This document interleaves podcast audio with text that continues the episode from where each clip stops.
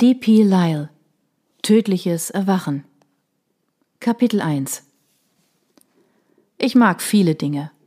Meinen 1965er Mustang, Burgunderrot mit Black Pony Interieur. Captain Rocky's Surf and Turf, meine Bar, die am Strand von Gulf Shores lag. Das Leben an der Golfkiste, wo ich bisher die meiste Zeit verbracht habe. Das ist auch ziemlich cool. Und dann sind da noch die Erinnerungen an ein paar epische Spiele während meiner Karriere als Major League Pitcher für die Texas Rangers. Das war ich. Jake Lonely. Baseball-Profi. Fastballs, die über 90 Meilen pro Stunde erreichten und genügend Effet hatten, dass die Schlagmänner sich in den Boden schrauben mussten. Doch das war in einem anderen Leben gewesen, das lange vorbei war hinfortgeblasen an einem kalten Abend in Cleveland von einer gerissenen Rotatorenmanschette. Nur wenige Pitcher erholen sich von so etwas. Ich sicher nicht.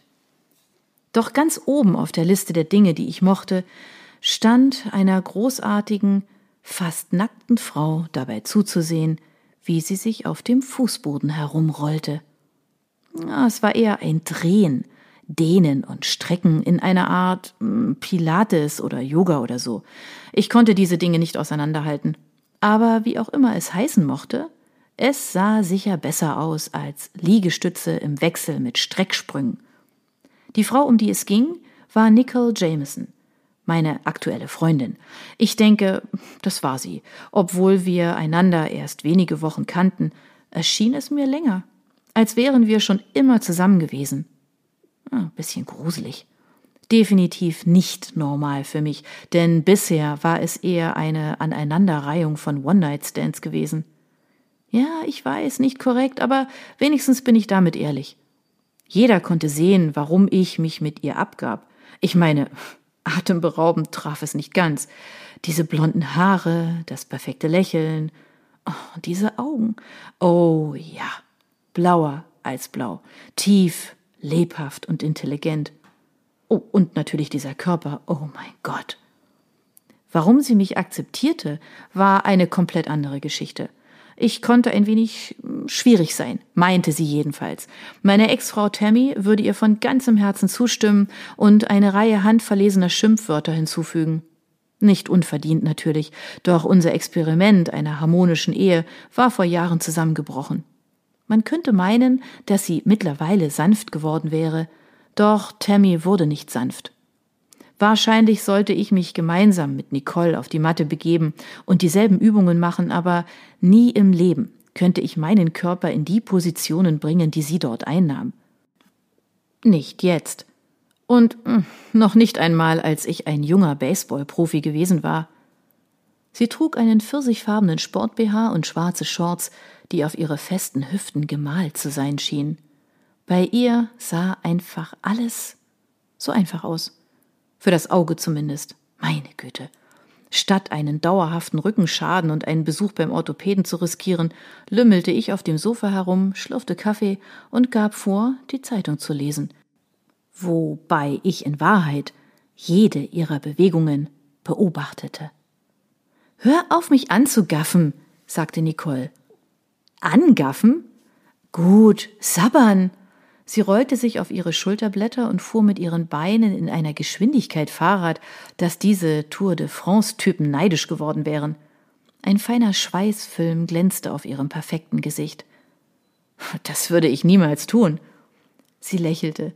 Das hört sich aber anders an als das, was du letzte Nacht gesagt hast. Da hatte sie recht. Die letzte Nacht war gut in den neuen Tag übergegangen um zwei Uhr nachts, wenn ich mich richtig erinnere. Natürlich war meine Erinnerung an die letzte Nacht bestenfalls fragwürdig. Wir hatten mit Rum im Captain Rockies angefangen, sind dann bei Nicole zu Hause im Whirlpool zu Tequila übergegangen und haben im Bett noch einen Blunt geraucht. Gefolgt von all diesem Sex, der mit Nicole ein sportliches Ereignis war. Mein Hirn war mehr oder weniger Haferbrei. Das konnte sie anrichten. Wenn man all das zusammenzählt, ist klar, dass ich Probleme hatte, so früh in Gang zu kommen.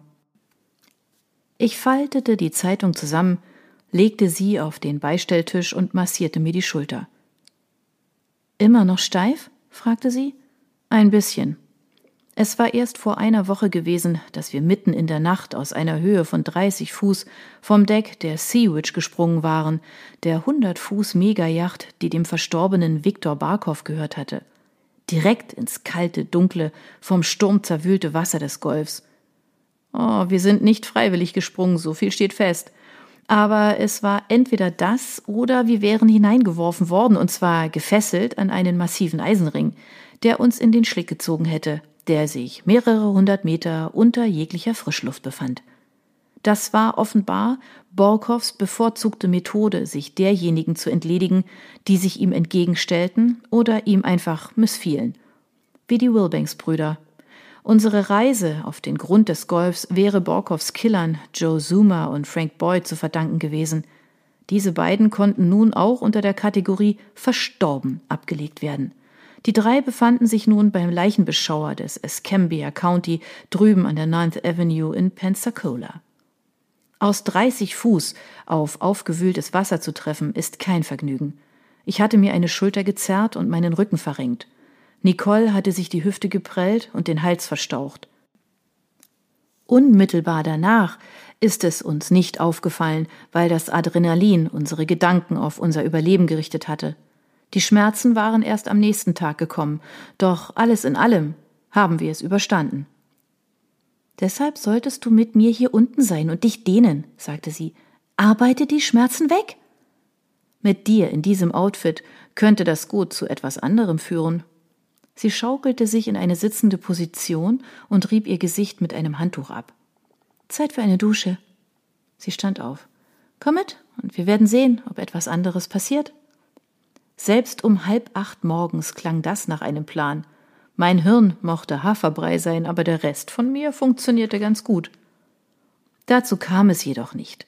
Ihr Mobiltelefon klingelte. Sie nahm es vom Küchentresen und meldete sich. Onkel Charles? Sie runzelte die Stirn. Ich kann dich kaum hören. Warte kurz. Sie durchquerte das Wohnzimmer und ging hinaus auf die Terrasse. Onkel Charles, musste ihr Onkel Charles Balfour sein, berühmter Filmproduzent, Regisseur und was sonst noch so ganz oben auf der Liste stand. Ein Regiment von Oscars und eine Armee weiterer Auszeichnungen. Jetzt ist es besser, sagte sie und kickte die Terrassentür zu. Ich ging in die Küche, füllte meinen Kaffeebecher auf, lehnte mich gegen den Tresen und sah ihr dabei zu, wie sie mit dem Telefon am einen Ohr und ihrem Finger im anderen auf und ab lief. Dieses Haus gehörte Onkel Charles. Ein massiver Pfahlbau auf dem Sand von The Point, einem reichen Viertel in Perdido Beach an der Golfküste von Alabama. Ich wusste, dass er sich an einem fernen Ort in Europa aufhielt und einen Film mit riesigem Budget drehte. Ich nahm an, dass sie ihn deshalb so schlecht verstehen konnte. In den nächsten Minuten sah ich ihr zu.